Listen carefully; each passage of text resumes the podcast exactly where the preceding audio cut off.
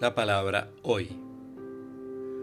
Un día Jesús estaba orando en cierto lugar y cuando terminó uno de sus discípulos le dijo, Señor, enséñanos a orar como Juan enseñó a sus discípulos.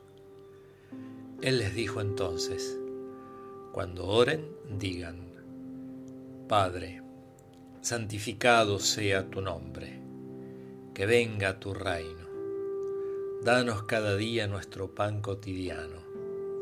Perdona nuestros pecados porque también nosotros perdonamos a aquellos que nos ofenden. Y no nos dejes caer en la tentación. De San Lucas.